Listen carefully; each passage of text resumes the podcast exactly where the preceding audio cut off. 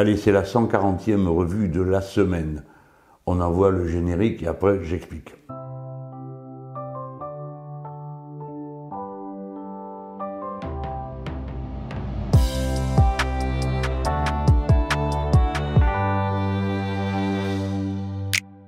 Cette semaine, je veux pointer du doigt un phénomène qui, euh, à force d'être sous nos yeux, finit par euh, devenir invisible.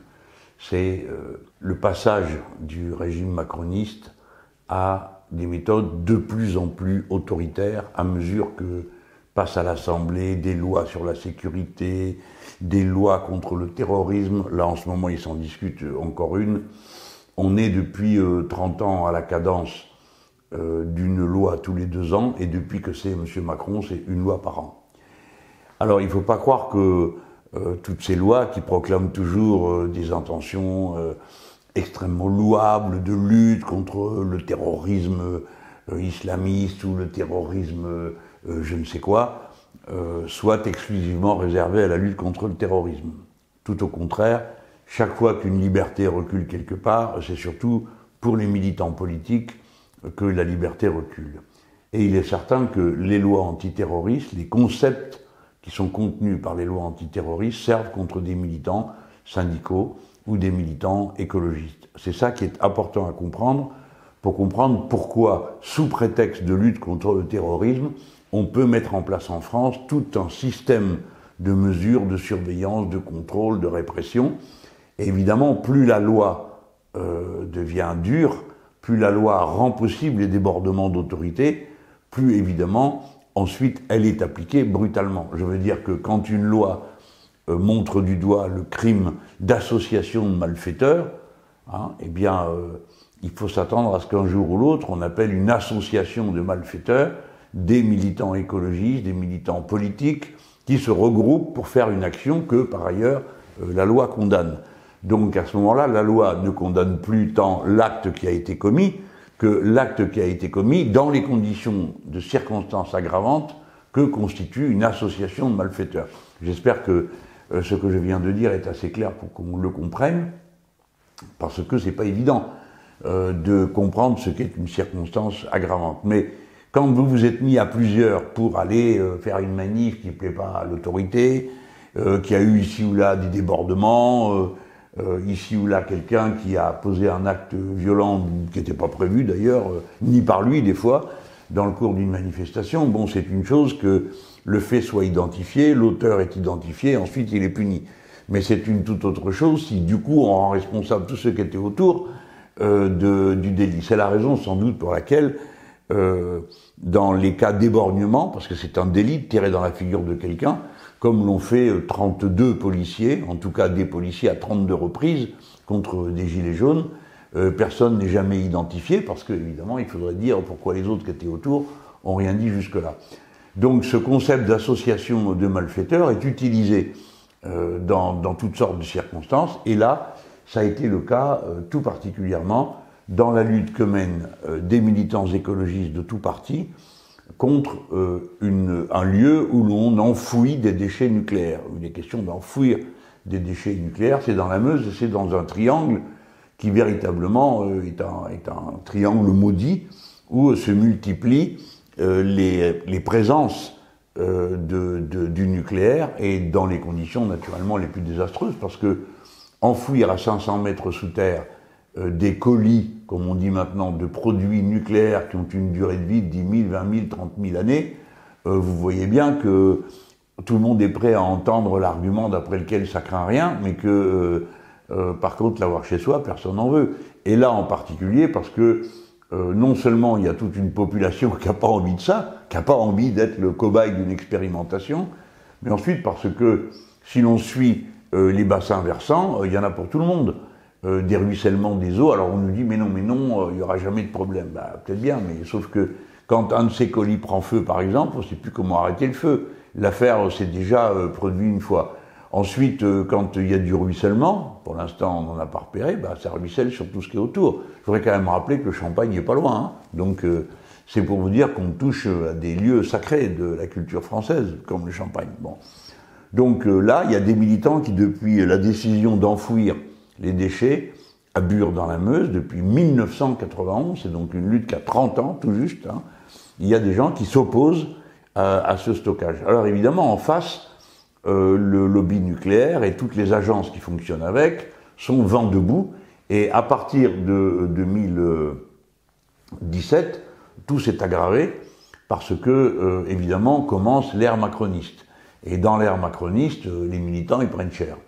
On l'a vu sans que j'ai besoin de, revenir. Et là, qu'est-ce qui s'est passé? Pendant quatre ans, il y a eu des enquêtes partout. Mais il faut voir la débauche de moyens. Hein.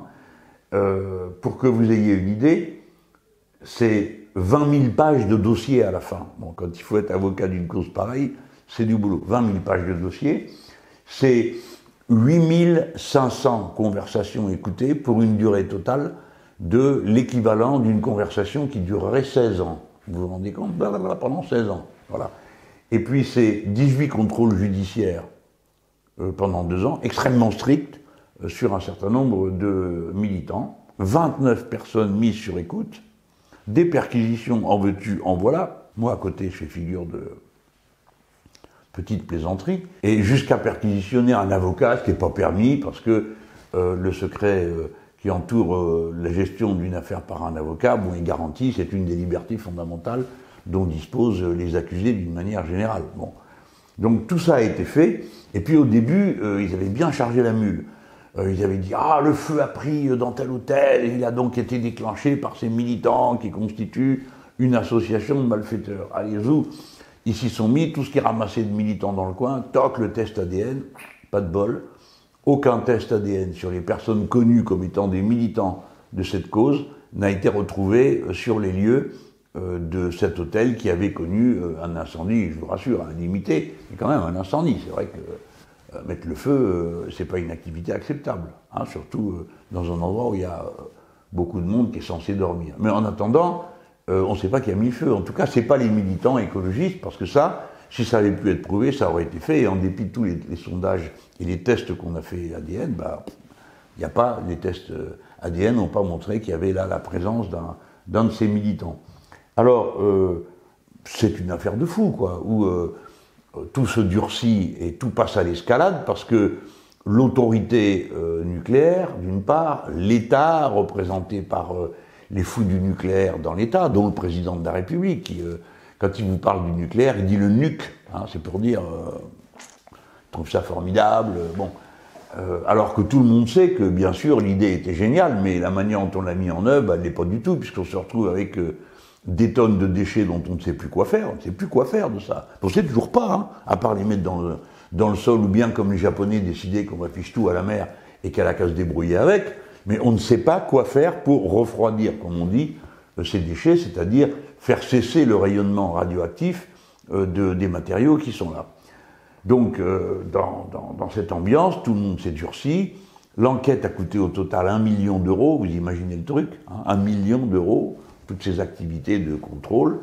Il y a sur place 75 gendarmes, jour et nuit, d'accord Jour et nuit, qui contrôlent régulièrement l'identité, pas parce que ça leur fait plaisir, mais parce qu'on leur a ordonné de le faire de manière à dissuader euh, tous ceux qui ont envie de, militer dans cette affaire. Et militer dans cette affaire, protester contre l'enfouissement euh, de déchets, bah, c'est une activité euh, citoyenne.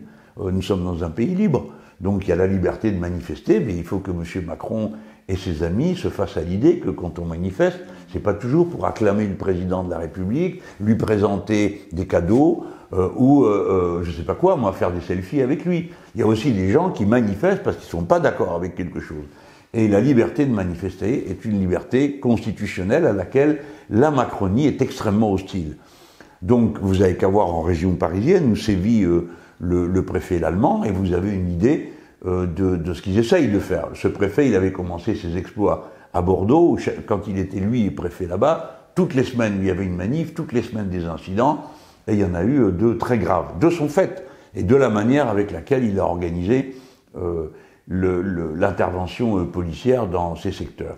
Alors, vous connaissez la tactique, hein, dès qu'il y a un problème et que ça commence à sentir mauvais pour le pouvoir, il s'invente euh, une espèce de, vous savez, c'est bon, euh, oh, tout le monde a des torts. Bah non, tout le monde n'a pas des torts. sont en tort ceux qui utilisent d'une manière disproportionnée l'autorité et la violence, parce que le droit de manifester, le droit de ne pas être d'accord, est un droit constitutionnel. Vous avez le droit de dire que vous n'êtes pas d'accord avec ça. Hein, mais en attendant, c'est comme ça aujourd'hui. Hein. Puis ça s'appelle une démocratie. Vous avez le droit de dire que vous n'êtes pas pour la démocratie, ou seulement une démocratie d'acclamation, de satisfaction euh, et de révérence pour le prince. Bon, nous, on ne pense pas que ce soit de la démocratie, mais il y en a qui croient ça. Je pas, c'est normal, les gens expriment leur enthousiasme. Bon, alors, euh, comment ils font dans ces cas-là? Ils s'arrangent toujours pour qu'il y ait un événement violent qui permet de discréditer la lutte. Alors là, c'est l'incendie de l'hôtel, mais comme je vous l'ai dit, pas de peau, euh, ça marche pas. Euh, impossible de retrouver une trace d'ADN des écologistes. Donc euh, on peut se poser la question de savoir qui c'est qui a réellement mis le feu à cet hôtel, parce que c'est à partir de là qu'a été déclenché tout le reste. Hein. Quand je dis le feu, vous avez bien compris, l'hôtel n'a pas été embrasé, bon, il y a eu un feu dans un hôtel. Alors c'est pas acceptable, on est tous d'accord pour dire ça, mais on aimerait bien savoir qui c'est qui a mis ce feu. Hein. Donc, sur cette, ce prétexte du feu, puis pour finir, bah, euh, le, le, celui qui est en charge du dossier, le procureur, a dit Qu'est-ce que je vous dise Moi, il n'y a rien pour accuser qui que ce soit, donc, hop, non-lieu. Vous vous rendez compte? Alors, qu'est-ce qu'il leur reste? Il leur reste une manif qui a mal tourné. Évidemment, dans cette manif, c'est l'un des, des, écologistes qui a été grièvement blessé, puisqu'il a dû être, je crois, amputé d'un pied dans, dans, cette affaire. Alors, euh, évidemment, il fallait aussitôt trouver. Euh, Hein, le, pendant, mais il n'y en a pas. Donc, euh, au fond, des militants se retrouvent jugés parce qu'ils ont participé à une manifestation qui n'était pas autorisée, c'est vrai, mais elle n'était pas non plus interdite, parce que d'habitude, vous faites votre manifestation, et puis elle est interdite ou pas. D'accord? Le système de l'autorisation préalable, c'était sous l'Ancien Régime. En République, par principe, vous avez le droit de manifester, sauf si c'est interdit. Donc, vous déclarez votre manifestation. Vous ne demandez pas la permission de manifester. Vous déclarez, et le préfet vous dit, euh, ah ben, euh, vous dit, ah ben non, non, non, pas question pour telle ou telle raison, ou bien dites-nous par où vous comptez passer, et alors euh, le préfet vous dit, ah ben non, vous passerez pas là, vous passerez là, parce qu'il y a trop de problèmes, bon, ça se discute. Mais vous ne demandez pas la permission de manifester. Hein Donc là, il y a une, manifestation qui n'a pas été autorisée, mais elle n'a pas été interdite, c'est ça qui compte. Et donc c'est tout ce qui reste.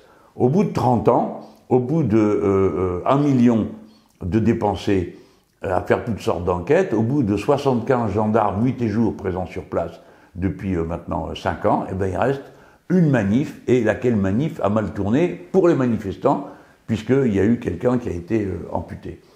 Et c'est sur cette base que il est procédé euh, à la torture euh, des euh, sept personnes qui sont dans cette affaire poursuivies. Alors, ce jour-là, on devait y aller, nous autres les insoumis, mais c'est le mardi. Alors, le mardi, c'est le jour des questions d'actualité qui sont posées au gouvernement, donc on ne pouvait pas être les 17 là-bas. Il y a donc eu une petite délégation de nos camarades qui y sont allés.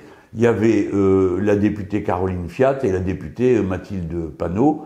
La députée Caroline Fiat comme voisine et partie prenante et puis de cette lutte, et puis euh, Mathilde Panot, parce que ça fait des années qu'elle participe à tout ça, et euh, qu'elle connaît sur le bout des doigts cette affaire. Et nous, pendant ce temps, on était à l'Assemblée.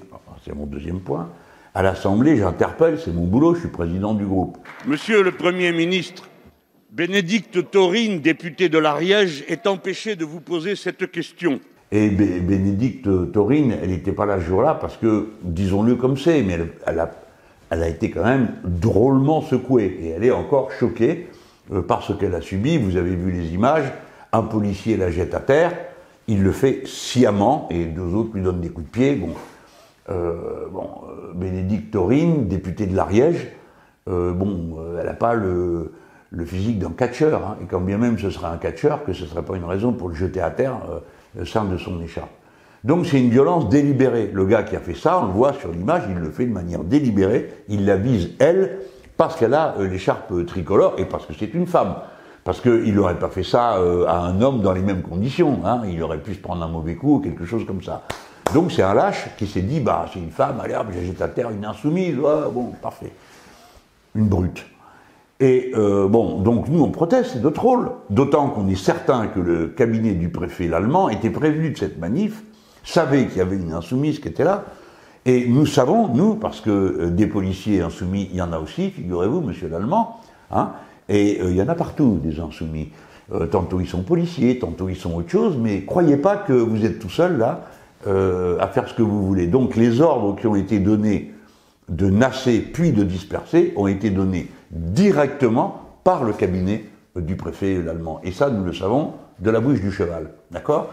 Voilà pourquoi nous réagissons si mal, parce que ces deux propos délibérés, une violence. Alors bon, dans le passé, comment ça se passait quand il y avait une violence contre un élu? Ça arrive. Bon, vous avez une manif, un machin, un truc un peu bousculé, on ne reconnaît pas les gens. C'est la raison pour laquelle nous on met toujours les écharpes, parce qu'on veut éviter l'incident. Parce qu'il y a plein de policiers qui sont des policiers républicains, ils savent que euh, bon, une écharpe, euh, c'est minimum, tarif minimum, un adjoint au maire, un maire, un député, un sénateur, bon, voilà. Et dans le passé, je, vous raconterai euh, des histoires, si vous voulez, mais j'ai connu moi une période où les policiers rentraient dans la manif en courant pour choper le gars ou la fille qui avait l'écharpe tricolore pour le sortir avant de charger sur le reste des manifestants. C'est vous dire, c'est un peu le folklore, mais ça se passait comme ça. J'ai connu personnellement une manif où je me trouvais, et où un maire a pris sur la tête euh, un coup de matraque. Honnêtement, j'y étais. Le coup de matraque, il n'était pas volontaire. En attendant, il a pris un coup de matraque. Il faut voir l'affaire que ça ait fait dans le coin. Le préfet s'était excusé. Bon, quand vous êtes dans une démocratie, dans une république, les gens sont civilisés. Le préfet dit, bon, c'est son boulot. Donc il appelle, il dit, monsieur le maire, je suis vraiment désolé, je vous présente nos excuses, c'est pas ce qu'on voulait faire, euh, nous allons enquêter pour que la prochaine fois ça se reproduise plus jamais, etc. Bon, et vous, vous n'êtes pas un sauvage, donc vous dites, bah oui, monsieur le préfet, quand même, euh, euh, hein, d'abord ça fait mal, deuxièmement, quand même, c'est pas acceptable, faire, après, à faire classer, quoi. Hein, parce qu'on sait que les gens sont de bonne composition. Le préfet n'a pas l'intention de tabasser tous les élus dès qu'il y en a un qui passe, et puis les élus n'ont pas envie de se faire tabasser, donc de se mettre dans des situations qui conduisent. Avec le préfet allemand, c'est fini tout ça. Hein. Alors le préfet allemand passe encore, il a été embauché pour ça faut, faut pas non plus se tromper. Hein. Bon, lui, il est, euh, c'est un maniaque de la violence. Vous vous rappelez de cette sortie où il a dit à quelqu'un on n'est pas dans le même camp? Oui, je suis gilet jaune. Nous ne sommes pas dans le même camp, madame. Je n'avais jamais entendu un truc pareil dans la bouche d'un préfet, parce que les préfets sont au service du peuple, hein, pas l'inverse. Mais là, bon, on s'adresse au Premier ministre, Monsieur Jean Castex, il a l'air comme ça, bon comme du pain bis, hein. Donc on lui dit, mais écoutez, en plus, vous m'avez entendu, j'ai pris les formes, euh, hein, euh, je monte un peu la voix quand je parle de, de, l'incident, mais je monte pas la voix contre lui, je monte la voix contre l'incident. On voit une escalade s'opérer, monsieur le Premier ministre. L'inviolabilité des députés et la garantie de leur liberté de parole et d'action au nom du peuple, par la volonté duquel nous sommes ici. Et le gars, on est donc en question d'actualité au gouvernement, tranquillement, il me répond qu'il y a un policier euh, qui, paraît-il, s'est pris une pierre dans la tête, donc il renvoie tout ça à égalité. Personne n'a jeté de pierre d'entre nous, en tout cas pas Bénédicte et ça ne justifiait pas qu'elle soit jetée par terre et tabassée. Ça justifie pas ça. Mais lui, Cassec s'en fout. Son truc, c'est euh, euh, nos forces de l'ordre qui mettent en péril leur prox existante. Tu t'imagines que Bénédicte Taurine était en train de mettre l'existence de qui que ce soit en danger ou les autres qui étaient là. C'est de la Confédération de paysannes. Vous les connaissez, c'est pas du violent. Euh, c'est des gens. En plus, qu'est-ce qu'ils venaient faire là, hein, au Pôle emploi? Ben, Ils voulaient dire nous, on, propose qu'il y ait du travail euh, à la terre. Bon, euh, c'est un symbole, quoi. Vous voyez, c'est un symbole pour la manif. Et qu'est-ce qu'ils venaient fiche là? Demander à avoir un entretien avec le président de la République. Tu, parles d'une bande d'incendiaires et de violents. Bon, c'est les gens qui viennent pour demander, dans une forme qui pique un peu l'intérêt et l'attention, Évidemment, le préfet allemand, dès qu'il entend dire ça, les pauvres les matraques, le, gaz, tout, ils ont eu droit à tout. Hein. C'est, voilà, signé le préfet allemand. C'est-à-dire qui crée le désordre? Le préfet. Qui est fauteur de troubles et de violences? Le préfet. Et, euh, naturellement, euh, euh, les hommes qui sont assez bas et qui s'oublient, qui oublient quel est leur rôle pour frapper un élu en écharpe, et en plus, une femme, je dis en plus parce que il est évident qu'il y a un réflexe sexiste dans le fait euh, de frapper au milieu d'un groupe euh, de 10 ou de 15 personnes une femme, euh, parce que sans doute pour cette brute, ça lui paraît plus facile à faire. Donc ça s'est terminé comme ça, que le, Premier ministre n'a même pas eu un mot de regret. Comment dire? Même s'il ne voulait pas regretter, parce que bon, il faut qu'il donne l'impression que tout se vaut, mais au moins un mot respectueux. à l'égard de Madame Bénédicte Taurine, d'accord? Parce que quand il s'agit de me reprocher à moi de ne pas avoir dit un mot pour ceci, pas d'y avoir dit un mot pour cela, ils sont tous là. Hein. Mais là, il s'agit d'une députée qui ne peut pas être à la, la séance des questions parce qu'elle a été bousculée et brutalisée.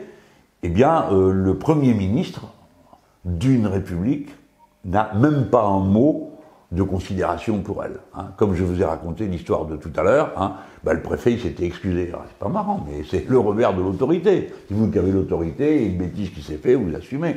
Tout le monde connaît ça dans son boulot. Hein. Tout le monde connaît ça. Mais pas lui, M. Castex. Lui, s'en fiche.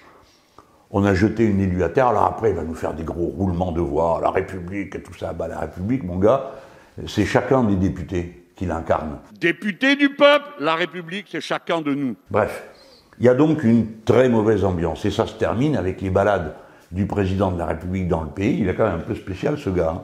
Il me voit au bas, il va, il va à 50 km à côté. Alors il arrive et que. Alors il y a des gendarmes partout, les gars ils font leur métier, on leur a dit de le faire. Si vous n'êtes pas du coin, vous n'avez pas le droit d'y être, donc interdit euh, euh, aux personnes qui ne sont pas du coin. Les gens du coin, ils peuvent se déplacer en montrant leurs papiers, en prouvant qu'ils sont de là à des tas de gendarmes qui connaissent pas les gens du coin, c'est pas leur coin. Hein. Et euh, Sa Majesté Macron Ier va pouvoir euh, faire des coucous à des gens dont on se demande d'où ils sortent. Bon, les mauvaises langues m'ont dit, bah ça peut pas être nous, vu que nous nous interdit de sortir de chez nous. C'est donc des gens qu'ils ont amenés. Bon, je suis sûr que les journalistes vont en parler, parce que vous savez ce que c'est, la presse elle est indépendante et objective, donc elle va sans doute se soucier de savoir à quoi correspondent ces gesticulations monarchiques euh, de M. Macron. Alors, euh, bon, moi aussi, je fais le tour du pays, mais euh, heureusement pour moi, hein, je dis heureusement pour moi, je le fais sans les gendarmes, sans avoir je ne sais combien de véhicules de sûreté, des types avec des gilets pare-balles, un hélicoptère qui passe au-dessus pour surveiller si dans les bois il n'y a pas quelques sangliers qui ont l'intention d'attaquer le chef de l'État, ou que sais-je encore. Tout ça est disproportionné, ridicule, mais c'est euh, la campagne du chef de l'État. Écoutez-moi, moi je ne dis pas qu'il n'a pas le droit et que c'est pas bien qu'il aille dans le pays. Hein. Moi je serai président de la République à cet instant, je le ferai. Et puis euh, si je suis élu en 2022, je le ferai. Mais pas ça, quoi. Pas bloquer les gens dans les villages, amener tous les moyens de l'État. Oh, oh, oh, c'est la France. Personne euh, n'a l'intention de tuer le chef de l'État. Et puis si jamais il y a des fous ici ou là, bon, les, officiers de sécurité, ils savent régler ça. Il n'y a pas besoin de déplacer une armée, des hélicoptères et tout le reste pour surtout ça. disproportionné. Mais en tout cas, c'est ça l'ambiance. Et comme ça tombe 15 jours après une manifestation de policiers factieux mettant en cause, disant si on est assez nombreux, ça va nous permettre de percuter la Constitution et la loi, euh, il y a une ambiance qui ne me plaît pas. Et je crois qu'il n'y a pas qu'à moi que ça ne plaît pas, de surenchère partout. Bon, ça c'était le premier sujet. Je veux dire toute mon amitié, mon affection et mon respect pour les militants écologistes de Bure et les assurer qu'ils ont tout notre soutien dans, euh, dans cette affaire, comme l'a rappelé à la tribune de l'Assemblée nationale Hugo Bernalicis au moment où se discutait euh, la nouvelle loi, et énième loi sur euh, le terrorisme, qui, comme les autres, ne servira à rien. Bon, alors vous avez vu l'histoire d'Orange euh, les numéros que vous connaissez, qui sont les numéros spéciaux qu'on appelle, on a tous ça en tête, le 15, le 17, le 18, euh, tout ça est tombé en panne pendant 6 heures. Alors Orange a présenté des excuses et tout ça. Et eh bien moi, je vais vous dire, je trouve ça suspect. Parce que ça rentre dans un système où, à chaque fois qu'il s'agit de privatiser quelque chose, on commence par montrer que euh, le service public fonctionne pas, qu'il y a un problème, etc. Genre, euh, une fois que ça va être privatisé, vous allez voir, parce que c'est l'entreprise privée, c'est efficace, ça marche tout le temps. Tu parles que ça marche tout le temps. Bref, en tout cas, ça tombe à ce moment-là. Et ça tombe aussi au moment où la discussion sur la privatisation euh, d'EDF est repartie, à l'initiative du gouvernement, et de l'Union européenne qui impose le démantèlement euh, des grands services publics en instaurant une concurrence. Il dit ah, vous faites ce que vous voulez, vous avez le droit d'avoir une entreprise euh, publique, mais il doit y avoir de la concurrence privée. Pourquoi faire Je vous prie? Bon, euh, le téléphone, ça fait 115 ans que c'est une propriété collective de tous les Français. Qu'est-ce qui fait que c'est si urgent? Qu'est-ce qui marche pas? Qui justifie qu'on privatise? Eh bien maintenant, vous avez un exemple de ce qui marche pas. Voilà comment ils travaillent, eux. Hein. Ils sabotent, ils font les choses, hein, puis les mettent en épingle pour vous montrer pourquoi il faut du privé. Et ça tombe, je vous l'ai dit, en même temps que le projet Hercule, qui lui euh, porte sur l'électricité. Et dans l'électricité, euh, on vous a fait le même numéro. Ah, ça marche pas, puis les gars euh, d'EDF, ils ont droit à ceci, à cela, c'est des privilèges, blablabli, blablabla. D'accord?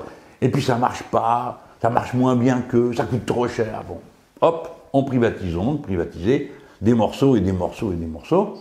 Et le résultat de cette merveille, c'est que l'électricité coûte deux fois plus cher qu'avant euh, euh, quand elle était euh, totalement publique. Alors les gens, vous réfléchissez, à quoi sert la privatisation? Est-ce que ça marche mieux? Non. Et on peut penser même que ça marchera de plus en plus mal.